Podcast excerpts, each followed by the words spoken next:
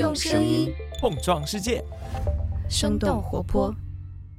Hello，大家好，我是丁教，欢迎收听全新一集《What's Next 科技早知道》。大家好，我是本期的代班主播刘灿。说好的本周不更新，为什么我们又突然加更了呢？Because she is the rolling queen. 其实从上周做 Luna 的那个时候开始算，我们就已经关注到了另外一个在 Twitter、微博、脸书，然后包括 B 站这些平台上讨论度非常高的话题，那就是2022年 MSI，它也称为英雄联盟冠军季中赛。今年的 MSI 由于疫情是变成了远程比赛，参赛队伍间有12毫秒网络延迟的差距。导致主办方拳头要求中国队伍 RNG 重新比赛，进而引发了海内外的行业大讨论。大家都说这一届的 MSI 注定载入电竞史册。科早其实之前并没有聊过电竞的话题，一直觉得这是一个比较小众的领域。但这次和不同业内人士讨论 MSI 以及它所展现出来的影响力时，我们觉得这或许是聊一聊电竞的好契机。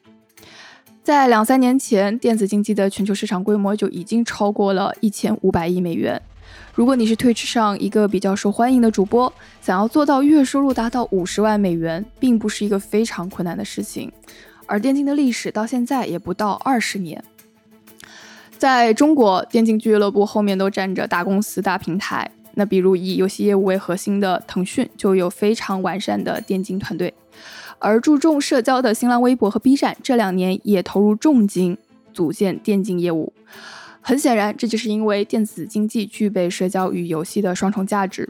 不出意外的，社交巨头字节跳动在去年的海外 TikTok 布局上也在做电竞业务的思考。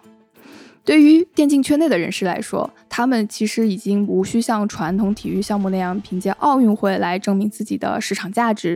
而对于科技圈和创业者来说，了解这样一个庞然大物迅速成长的逻辑，显然非常有必要。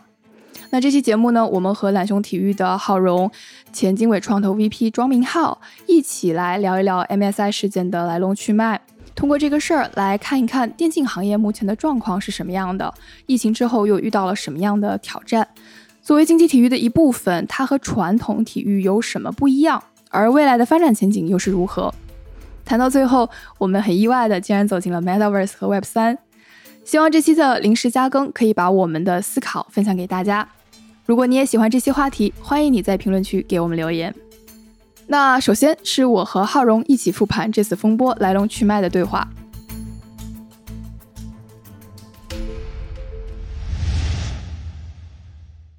最近大家可能也有关注到的，呃，微博的热搜上，可能大家会看到说 RNG 重赛或者是 MSI。如果对这个事情不太清楚的人呢，可能并不知道为什么这几个关键词会不断的去上热搜，包括 Faker 呀、T1 啊、G2。所以我们就请到了懒熊体育对电竞行业报道非常深的记者浩荣。浩荣你好，哎，Hello，大家好啊、呃，我是懒熊体育的浩荣。就是首先你能够大概的帮我们分享一下，就是说你观察到这个事情，它大概是现在一个什么样的进展吗？MSI 如果有看电竞的朋友，应该都知道是英雄联盟每年在年中，也就是啊春夏之间一个比较重要的全球赛事季中冠军赛。那么今年的话，中国赛区也就是我们知道的 LPL，它的参赛的队伍是 ING。啊，每个赛区去参加 MSI 的队伍都是那个赛区春季赛的一个冠军。那因为上海的疫情，大家也知道嘛，呃，因为中国电竞在这一块的实力的话，最近的四年里头是拿了三次的全球总冠军，然后 ING 也同时也是去年 MSI 的卫冕冠军。所以从竞技水平上来看，主办方也好，或者是观众也好，他们还是希望 ING 参加的。那么最后 ING 也去了，但是线上参赛。那由于信号传输的物理原理，比如说光速，它都有自身的极限嘛，所以就是说长距离的传输是必然存在物理上的延时的。这个在目前的任何技术手段都没有办法去降低这个延迟。延迟指的就是说一个数据包从位于 ING 在上海的基地的选手的电脑到英雄联盟韩国的一个服务器之后，再返回到选手的电脑。这里头在这样的一个物理上的距离，就是上海到釜山的距离，全部这次的参赛队伍里头，只有 ING 一家是在线上参赛的。拳头游戏就是这个赛事的主办方，他为了照顾到所有人的公平。这一次的比赛在韩国釜山，那把釜山现场的整个的网络的速度保持在了一个三十五毫秒的延迟。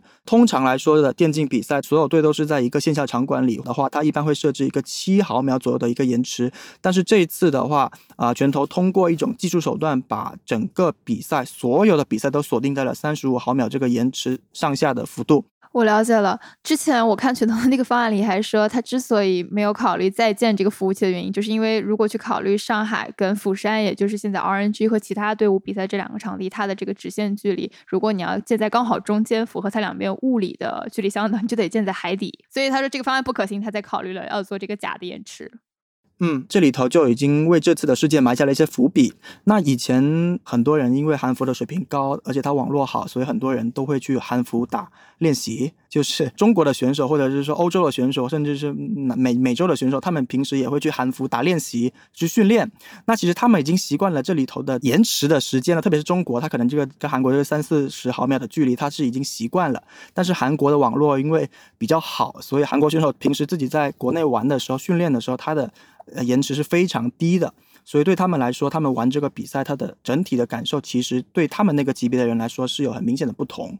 那到后面，其实引发这次最大争议的一个点，应该是官方在十三号发布的一一纸公告吧。那这公告其实就说了，拳头在打了三四天比赛之后，发现从游戏过往的日志里头发现，现场的延迟其实是有问题的，是比他们预期要高的。在拳头的这个公告里，其实并没有具体说出现场的延迟到底是多少，但它只表明了这个数值，使得 ING 这边的延迟的速度跟现场的速度是不匹配的，所以造成了不公平。那他最后判罚了 ING 要重赛三场，这个也是这次引发众怒的一个原因吧。因为大家认为说，这明显是一个主办方的问题，你的场馆的网络架设啊有问题之后，为什么呃我 ING 并没有犯错？那我为什么要去承担责任去重新打这三场比赛？这个是第一波高潮吧。即便中国的网友或者是粉丝很生气，那么很快。在这个公告第二天，其实 ING 就马上去非常遵守大会的规则，去把这三场比赛重新打完了，而且都是三场的胜利。这个事情本来可能到这里，大家就觉得说是一个很生气的事情就过去了，但是很快就有一个呃巴西的战队的一个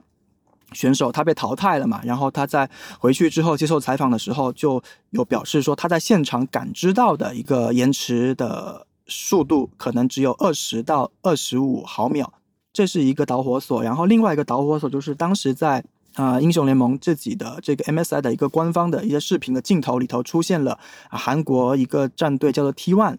的一个选手他的第一视角。那在上面呢就显示当时显示的是二十二 pin，这个镜头。成为了第二个导火索。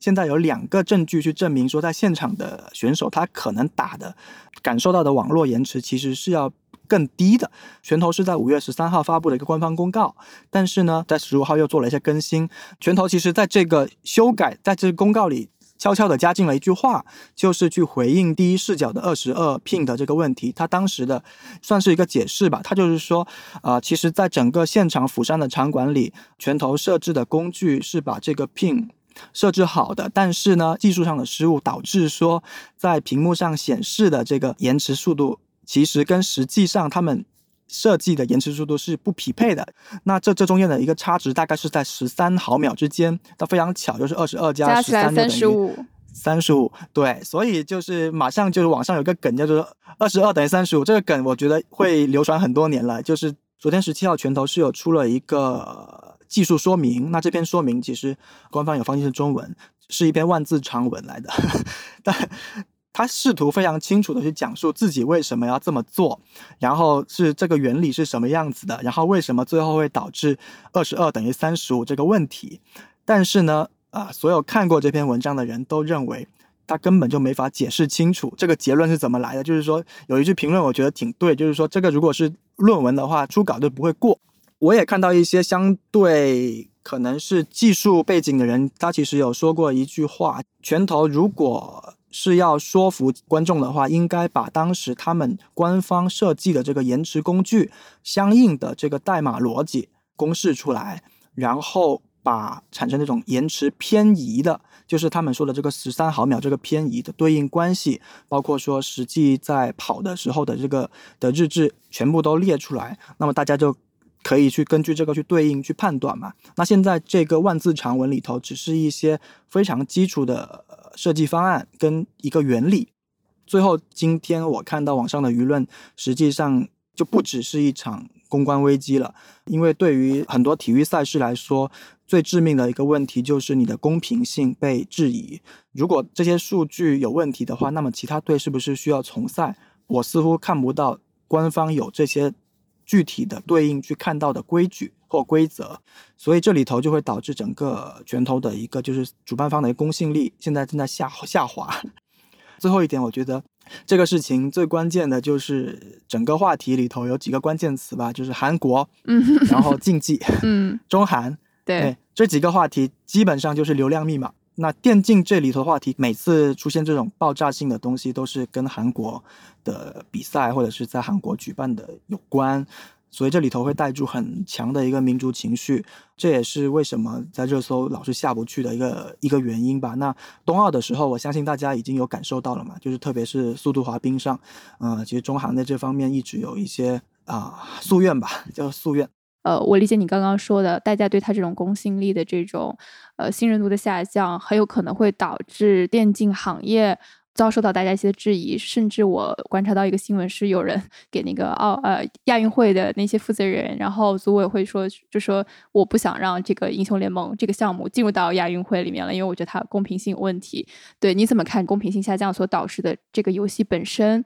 呃会遭受到的未来的质疑呢？说实话，我个人我觉得是不会受到什么影响，就是纯粹从进亚运这件事情上啊，因为当然现在大家都知道亚运延期了嘛，但是在这个关系里头，我觉得始终是要去看决定权在谁手里，话语权在谁嘴上，就不管拳头做的多差，它终究是腾讯的百分之百控股的子公司。亚运呢，又是一场在亚洲举办的洲际运动会，那如果这个运动会，不出差错，还在杭州办的话，起码在这一届啊，还在中国办的话，那么亚组委也好，各种电竞协会也好，包括这里的各个利益相关方也好，还是要看厂商的脸色。那尤其是中国的厂商的脸色，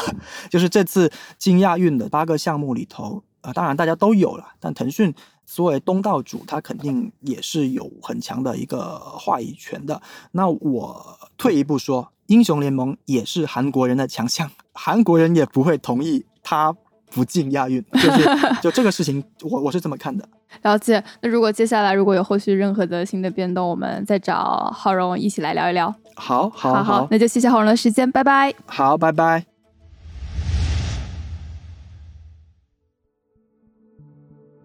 Hello，科技早知道的小伙伴们，如果你经常听我们旗下的节目，你应该已经发现生动活泼每年都会花很多时间和精力在制作形式和内容上面做一些全然不同的尝试。那今年也不例外，我们二零二二年度重磅节目《声音特稿跳进兔子洞》计划于五月三十一日正式上线。也许大家会好奇，为什么节目名称是跳进兔子洞？爱丽丝梦游仙境中，主人爱丽丝不小心掉入了一个兔子洞，从而进入到了一个奇异的世界。那英语里面也有 down the rabbit hole 这样的表达，用来比喻描述陷入了一个越发奇怪、令人摸不着头脑或者是出人意料的情况，而且一件事情促使另一件事情的发生接连不断，然后因此越陷越深。而现在我们生活在一个飞速发展的世界，新鲜的事物正在以最快速度的被创造、被应用、被未经同意的塞进每个人的生命中。我们觉得每个人可能都会在新技术、新商业、新事物的影响下，进入一个不知道通往何方的兔子洞。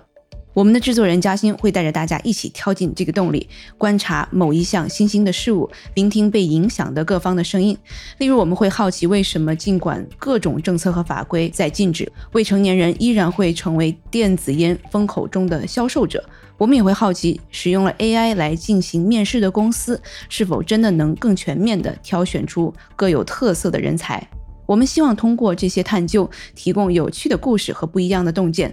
那这些都是我们想要在声音和特别报道中想要呈现的。我们将之称为声音特稿。那这样一期声音特稿一般制作周期在三到四周。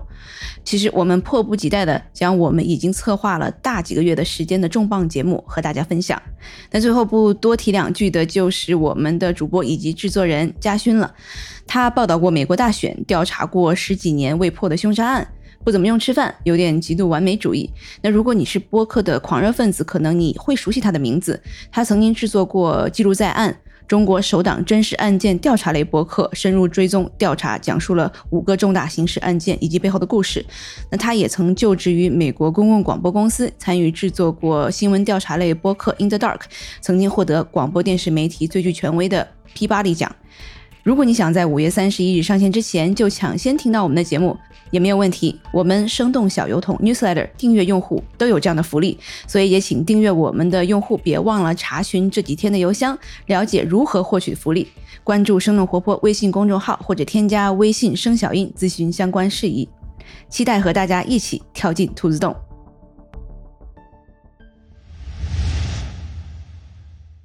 接下来，我又跟庄明浩庄哥聊了聊这场争议所反映的电竞行业各个环节话语权的不同，以及在目前的发展趋势下，电竞为什么会向 Web 三靠拢。Hello，庄哥。Hello，Hello，大家好，我我是那个庄明浩，之前参加过这个胖腾 VC 的一些录制，可能那个节目的一些听众应该知道我。我理解的话就是。这种这么大型的赛事里面，线上线下混合一起进行的，对于英雄联盟来说，或者是对于拳头游戏来说，它之前在二零二零年就有做过，然后但是现在它使用同样的工具仍然出了问题。二零二零年五月份是疫情也挺严重的时候，所以拳头是在那二零年的时候没有办法邀请所有赛区的冠军来去打这个比赛的。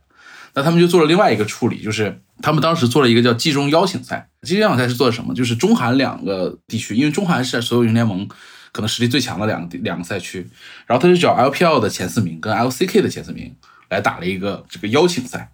那次邀请赛就是中韩双方一起来做的，就是那次邀请赛其实是第一次出现了我们今天新闻当中不断出现的那个工具。就是来保证双方延迟是相同的那个工具，就二零二零年那次比赛的过程当中使用这个工具，但是那次比赛其实整个的过程其实是比较顺利的，可能也是因为那次顺利的举办，让拳头有了信心，在这次比赛的过程中，他选择了这个方案。但是那那次比赛我们回头看有一点点不太一样的是这样的，我刚才讲过是当时是八支队伍对吧？四支中国队伍，四支韩国队伍，然后先打小组赛，然后打半决赛，然后到决赛。最后的四强当中有三支是中国队伍，有一支是韩国队伍。然后在半决赛的过程中，那支韩国队伍就被淘汰了。所以决赛是两支中国队伍的内战，就是在上海的基地打的。所以最最最重要的那场决赛的比赛，他不需要用这个工具，因为两个队伍都在上海的演播室里。所以当时可能对这个工具的测试就没有用到那么的极致。在这个事情过程当中，我看到有很多的评论，如果我们把它上升到一个所谓的商业行为的话。大家会觉得说，好像你没有看到，就是腾讯或者是它相关的一些部门有介入到这个事情里面来，就是你好像完全没有看到他的角色。就你怎么看待说，你是我百分之百的子公司，但是你做的所有事情，其实我是不会去直接干预的。怎么去理解这个行为？这可能是腾讯一直以来的一些策略吧。那如果这个角度来看，你像 Supercell 也是腾讯的公司啊，那他也不会干预 Supercell 的立项啊、运营、发行这些事情，至少在海外是不干预的。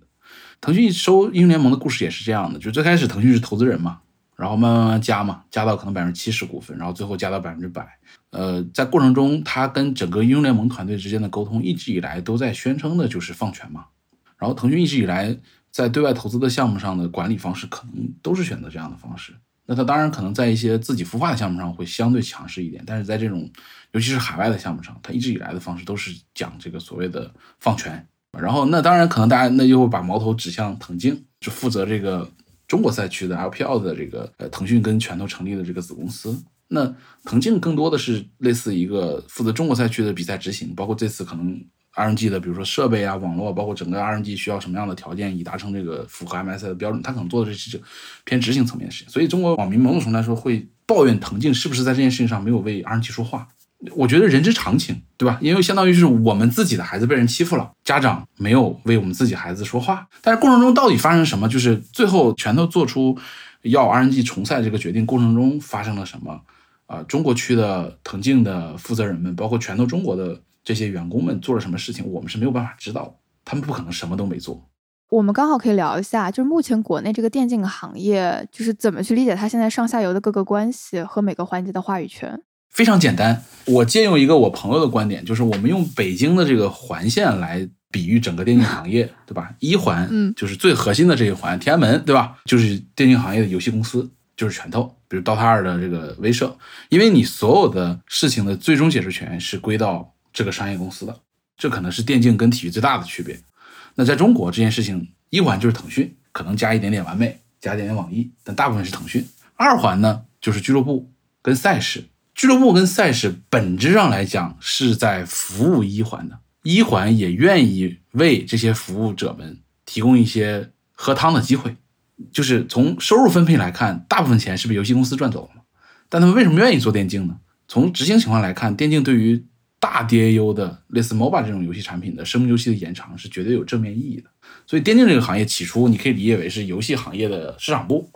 的一部分，然后它从这个演化过来的啊，俱乐部。啊，包括赛事执行的这些公司，其实是可以从就腾讯组织的这个 LPL 联盟能分到钱的，版权金啊，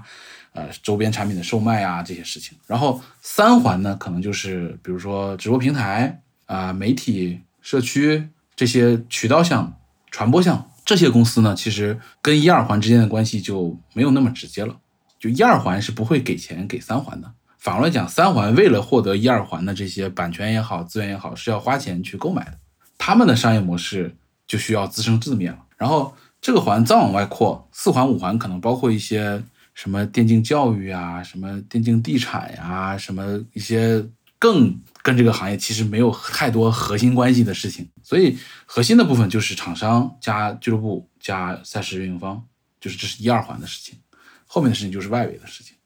今天这个时间点发生这件事，就是这次风波就是发生在一二环之间的这个处理上。说到底，还是一环更强势。所以在这个问题上，其实俱乐部不管是海外的俱乐部还是国内的俱乐部，它其实更多的还是听起来是主办方，或者是我们说游戏发行商他的一个态度。这个是一个商业上的探讨，就是电竞在跟很多传统体育学习。你看，电竞在中国跟韩国其实在借鉴 NBA 的运作方式嘛，比如说大家开始采取所谓的联盟制，没有升降级。对吧？我保证你的席位，进而延续你的生命周期。如果你想退出，我可以在一定程度上保证你退出的时候，你的席位其实还可以卖很多的钱，你不会亏钱。然后，因为联盟里的这些席位是稳定的、跟固化的，那对于品牌方跟厂商而言都是可信任的，也有越来越多的人愿意参与。它跟 NBA 的运转方式非常的像。但是呢，这里面就出现一个问题，我们还是拿 NBA 来举例啊。NBA 除了有 NBA 联盟之外，还有叫工会联盟的存在。工会联盟的代表是代表球员的。的工会联盟是可以直接跟 NBA 联盟去讨论探讨多少钱应该分给球员的，就是 NBA 经常会出现劳资纠纷，就是工会联盟跟 NBA 联盟之间出现了问题，最最最严重影响是可以直接停赛的。这个事情是至少从今天来看是不太可能发生在电竞行业的，对吧？因为第一没有工会联盟，第二双方的地位跟谈判的这个优势是不对等的。所以你看，其实这个事情就出现之后，RNG 发了一个 RNG 的教练发了一个微博嘛，很长，对。就不卑不亢吧，对对对，就是你还能怎么办呢，对吧？你当然也也有一些这个退役选手跟主播说退了，不打了，对吧？本来我们也没想来，对吧？就是英雄联盟在全世界范围内的这个实力对比还是分得挺清楚的。那个中韩是明显第一档，对吧？欧洲可能跟我们差不多，就是差一点点，但不会太多。那剩下的其他赛区其实跟这三个赛区的队伍之间的差距是非常大。那如果这个比赛，就是没有打之前，大家的预测基本上冠军一定会是在这三个赛区的冠军之间产生，不太会有太大的可能性从别的黑马中产生。那如果是三个核心的选手有一个不来了，你的收视率对吧？你的影响力、你的传播，比赛办完了去写报告的时候一定是不好看的嘛。所以 RNG 被邀请来，无论官方愿不愿意承认，大家都不希望他不来。但确实现实情况是说，就是你第一就是你因为来了这个事情，并且因为你是在线打，你要付出更多的成本，尤其是时间准备。啊这些事情不会摆在台面上讲的，RNG 的人跟拳头人、腾讯的人、LPL 的人都不会这么讲的。但是现实就是这么件事情，大家都知道。你说到这里，我其实很好奇，因为我之前有看过 Twitter 上面的一个统计，其实像 T 一，你刚刚提到的三个俱乐部，就是比较有实力去竞争这一次 MSI 的冠军，中国的 RNG、韩国的 T One，然后还有欧洲的那个 G Two，对吧？他们他们属于都是老牌的这种非常强势的队伍。国内听你刚刚的讲法，我印象里就是还有一些其他的报道，他们是说除了 EDG，所有的俱乐部都是在亏损运营的。对，就是前两天福布斯发了一个，就他每年都会发各种各样俱乐部的排名嘛，在前几年开始排这个电竞俱乐部的这个估值排名，然后 T One 应该是第十名，它的年收入大概是在一千多万美金吧，第一应该是 TSM 吧，可能一年大概对三五千万美金这个样子，但是他们的运营成本是非常高的。然后电竞俱乐部是有上市公司的，就是在 CSGO 这个领域有一家非常传奇的队伍叫我们叫 A 队，那它是在。他当地的丹麦股票市场上市的，财报非常难看，可能一年八百多万欧元的收入，但是要亏两千万，差不多是这个样子。就是电竞这个生意，它就跟某种来说，它跟足球俱乐部很像嘛，就是它的收入获取方式是相对比较单一的。全世界范围内来看，就是电竞俱乐部收入获取方式，无非就是比如版权金、广告招商赞助，然后可能直播平台的这种类似直播约，然后你比如说传统体育行业有一大部分的这个收入来自于比如衍生品。比如说门票，那这两块其实，在电竞领域相对来说非常小，可以几乎忽略不计。所以整体而言，它的这个收入获取是比较单一，并且比较没那么爆发式的。因为这些收入你听起来都是类似商务约，对吧？case by case，一单单谈出，它不是那种 to C 直接用户收费的。因为 to C 用户直接收费是被游戏厂商挣走了，而不是被俱乐部挣走了。但是它的运营成本在逐年的提高，比如明星选手的身价在非常疯狂的提升。然后整个电竞体系的运营的成本在提升。你像原来早年的中国的这些俱乐部，都是比如在上海什么松江啊、什么青浦啊，租一个别墅，对吧？那现在你会发现公司化运作之后，选手除了这个日常的比赛之外，你可能要有梯队，对吧？你要有二队，那你相当于就成本 double，对吧？然后你要有赛训的分析师、什么教练、什么匹配的很多东西，就它它是变得正规化，那它成本当然一定是疯狂提升的。这个俱乐部本身的生意是不那么 sexy 的，但是因为它的传播跟影响力足够的大，所以它可以给你提供附加的价值，就跟为什么那么多房地产商去玩中国的足球一样，对吧？T1 背后是 SKT 啊，当然它现在已经独立的这个改制了之后变成偏独立的公司，但是 T1 早年背后是 SKT 啊，是韩国最大的电信运营商嘛。那你看中国的这些俱乐部，其实慢慢以今天这时点，中国的 LPL 的这个联盟里面已经有一半的俱乐部背后其实是大公司嘛，京东啊，对吧？苏宁啊。我们 T T 啊，对吧？然后这个，你像 K P L 那边可能快手啊，然后滔博呀、Fun Plus 啊，就是背后其实都是公司嘛。国内有另外一家俱乐部叫滔博嘛，呃，滔博的背后的母公司是这个百丽嘛，就是这个做鞋的嘛。然后百丽最近也上市了，就滔博业务就是百丽的运动条线业务，就是它代理什么耐克、阿迪的这个运动商品嘛，它是做这个业务。你想它一年的营收可能几百个亿，每年的这个季报对吧？这是它是上市公司啊，就季度报告里可能二十页有一页是写电竞的。然后电竞里可能放放他的成绩，对吧？够了，就这个一年花这几千万实现这个目的也够了。我觉得奇怪的是，回归到这个游戏本身，听起来这个事儿，呃，引起大家讨论的是 RNG。但是如果照咱们刚刚这个疗法，就看整个电竞产业，其实俱乐部的角色特别的，就是无足轻重。呃，也也不能那么讲，就是还是很重要的，它还是构成这个整个体系很核心的一块儿。只是说它的在跟一环去谈判的时候，会有些弱势。这个事情其实，在北美有另外一件事情，因为北美那边玩英雄联盟俱乐部的很多背后的老板都是传统的四四大体育联盟那些人，包括其实很多这些电竞俱乐部的股东里面都有什么 NBA 的球星、NFL 的球星，所以他们是一体的。那他们的这些传统体育人看到这个事情有问题之后，其实他们做过一些努力，就双引号的努力。一九年还是二零年的时候，北美赛区的几大大的头部的俱乐部的这个几个老板是。自发组了一个联盟啊，他们希望承担类似 NBA 工会联盟的角色，就要跟拳头去谈新的利益分成。就是我不能只依靠我电竞本身产生的，刚才我们说过的，比如赛事版权、广告招商赞助以及一点点的奖金来维持这件事情。我要去跟你分那个大的，就是你游戏的收入。但这件事情最后至少到今天没有看到结果。而且还有一点就不太好的事情是这样，我的前同事发了我一段这个很长的微信，是一家这个电竞行业公司的类似这个记录的 memo，就讲它的商业模式啊，它的运转这些事情。然后他不太了解这个行业，他说就是从感官上判断，可能疫情对电竞行业是一个利好。很多分析是这样说的。对，我说就是短期看是，但长期看未必是。为什么？如果疫情是一个常态的话，游戏本身肯定是利好。比如说原来游戏的。这个基础的收入当量是一百，然后它因为疫情的影响变成了一百二。本来你游戏在没有疫情的情况下，它为了维持一百的收入，可能要投入十的电竞的投入，养活了电竞这个行业。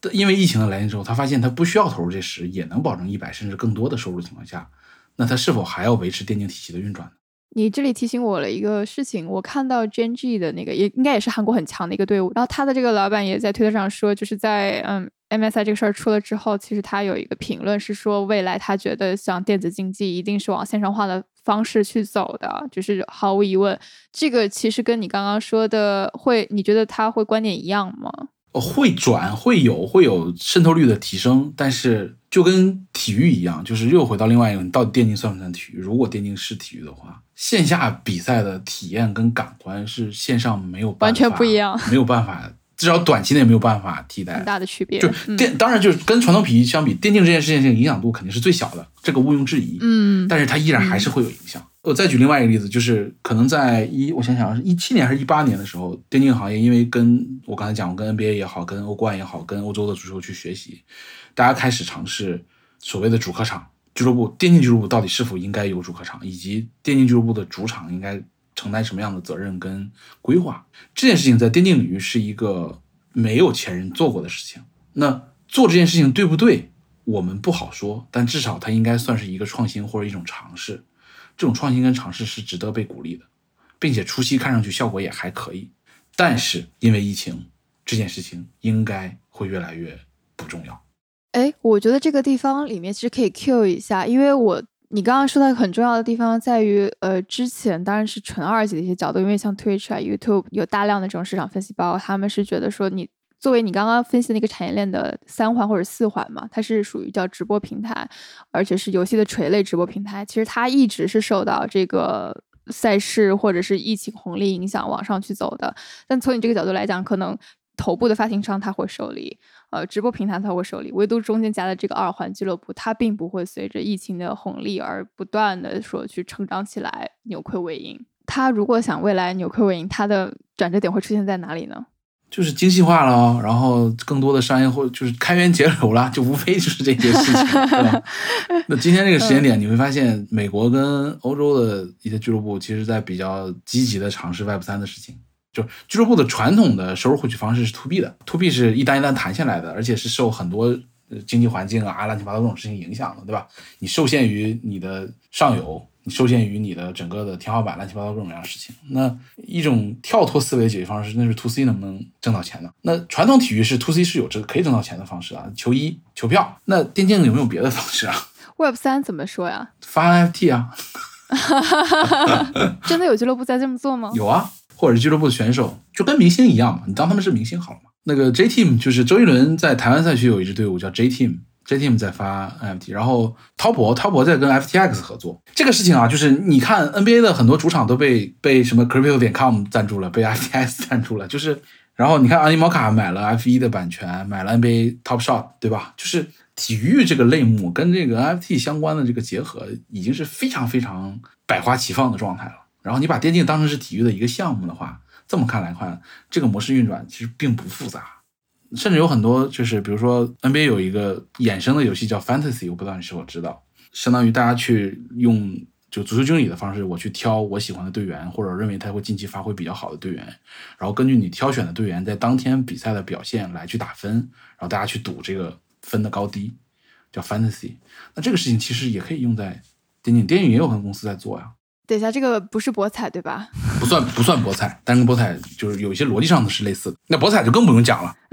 就是电竞已经是 世界第第六大还是第八大博彩项目了。你觉得 MSI 这场比赛就是结束之后，英雄联盟它还是会继续按照这个方式不断的去优化，还是说，其实我观察到有些舆论的倾向是说，大家对这个比赛是很失望的。虽然我看它的用户基数很大，然后也很牢固，你你觉得这款传奇性游戏它未来的地位会下降吗？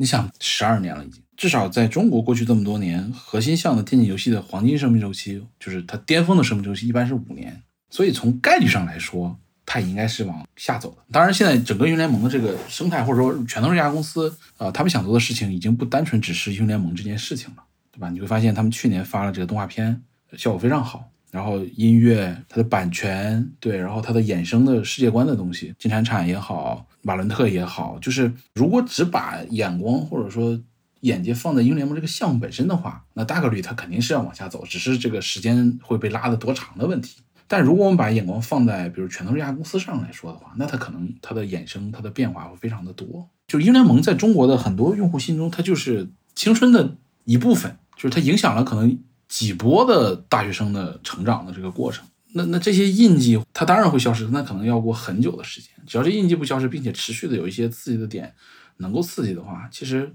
就还 OK。瓦罗伦特其实我看他怎么说呢？他做了，但是并没有像大家想象中能做的那么那么好。还可以再期待一下，因为瓦伦特的 中国区可能快上了吧。虽然包括英雄联盟手游现在的这个数据也不是特别理想，或者说跟王者荣耀还是有很大的差距，但至少它整个体系还在构建过程中，还是可以再等一等看。如果我们再看一下未来，就是当然是延展这个赛事往下看，你觉得游戏行业也好，电竞行业也好，有有哪些东西我们值得关注吗？刚才我们讲过了，就新世界的事情嘛，Web 三的事情嘛。你谈论任何 TMP 相关的事情，我觉得都绕不过去吧。可能游戏产业可能更更喜欢另外一个词叫 Meta Metaverse 嘛。这个事情其实可能在 Metaverse 跟 Web 三的讨论之前就已经有了，就大家就认为就是这样。我我们说一个很简单的例子，比如说一一五一六年 VR 跟 AR 刚刚崛起的时候，大家会觉得第一个被落地的这个场景里面一定是有电竞的，因为相对于传统的体育项目，我加 VR 跟 AR 是需要加很多复杂的周边的外围设备跟外围的增量当量的。但电竞这个事情是天然，它就是运算在计算机中的代码，你只要加强代码，你就实现了这个效果。那现在看上去这个趋势是越来越明显的。你会发现现在英雄联盟的这个赛事直播里面是有类似 AR 的这个镜头的，它比让一场 NBA 比赛的 live 变成 VR 版本要简单的太多了。当然，就是腾讯 IEG 的这个 Steam 马马小艺去讲那 Meta 的时候，他说这个我们只看游戏行业的话，呃，核心是三件事情嘛，玩法、世界观跟技术嘛。技术只是优先级最后面的那个，最重要还是玩法。很多游戏公司都会说玩法融合，对，就是因为确实大的玩法的这个创新真的是非常非常难了。你说今天这个时间点有一个天马行空的天才做出来一个完全新的玩法的，太难了。就是我我们之前最早聊 Web 三的时候，你会发现，就是聊 Web 三的人，不管他是说 Gabify 啊，就包括讲区块链的很多人，他现在大家聊的比较热门的一些产品，其实也会跟游戏的一些玩法放在一块儿，因为这是你建立社群的一个很重要的基础嘛。你觉得为什么会拿游戏先落地？第一，游戏的商业化是最路径最简单直接的；第二，就是游戏本身的设计其实已经对人性的挖掘非常的深了。对游戏里利用人性的贪啊，然后竞争啊、抗争啊，就各种各样的事情已经挖掘的非常深了。所以，新兴技术你想在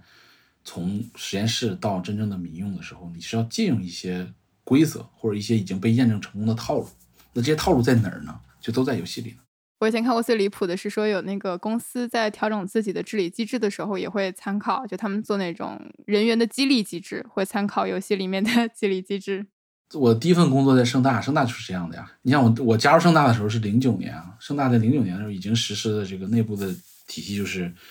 每一个员工进入到公司是有一个初始的等级的，就跟你加入一款网络游戏一样，你是有个初始的等级的，从零级到一百级，等级的高低直接跟你的薪酬挂钩。然后你每天上班，他会根据不同的岗位，每天上班会有对应的经验值。我当时记得我们是类似叫管培生，我们一天上班是四点经验值。比如说我们同事旁边坐着，比如技 技术的同事，他一天就是六点经验值。然后呢，你会参与各种各样的项目嘛？他会有项目经验值，就跟我们下副本是一样的。然后你的经验值累积到了升级的时候，你自动会升级，你不需要去跟 HR 谈，你不需要去做什么晋升的这个，嗯，这个什么什么汇报什么，你自动会升级，然后下个月你的工资就会升一点。然后你的员工体系里面，比如说我们当时记得是零到三十五级属于基层员工，我们带的这个员工的那个牌子的那个袋子是蓝色的，然后三十五级可能到六十级是中层员工带的那个牌子的那个。挂带的颜色是红色的，高层就是七十以上的员工带的那个牌子的袋子是黄色的。这个听起来很很怎么说呢？很迷幻，感觉你在现实生活中就已经实现了游戏角色的转换。我们聊这个话题是因为我最早是在金融机构工作嘛，然后那个时候涉及到说金融机构怎么去有效衡量你的投入产出，就除了你直接的投资业绩之外，怎么衡量你的投入产出？然后就有人提到用游戏机制里面的那种，我打完一局比赛，每个人他这个 KDA，对，就是你说说你的这个。那你看，你看现在的 所谓道的道的组织方式里面，其实某种程度上也在借鉴这件事情嘛。对的，对的，透明嘛，就跟这个魔兽世界的大家去打打副本一样。太迷幻了。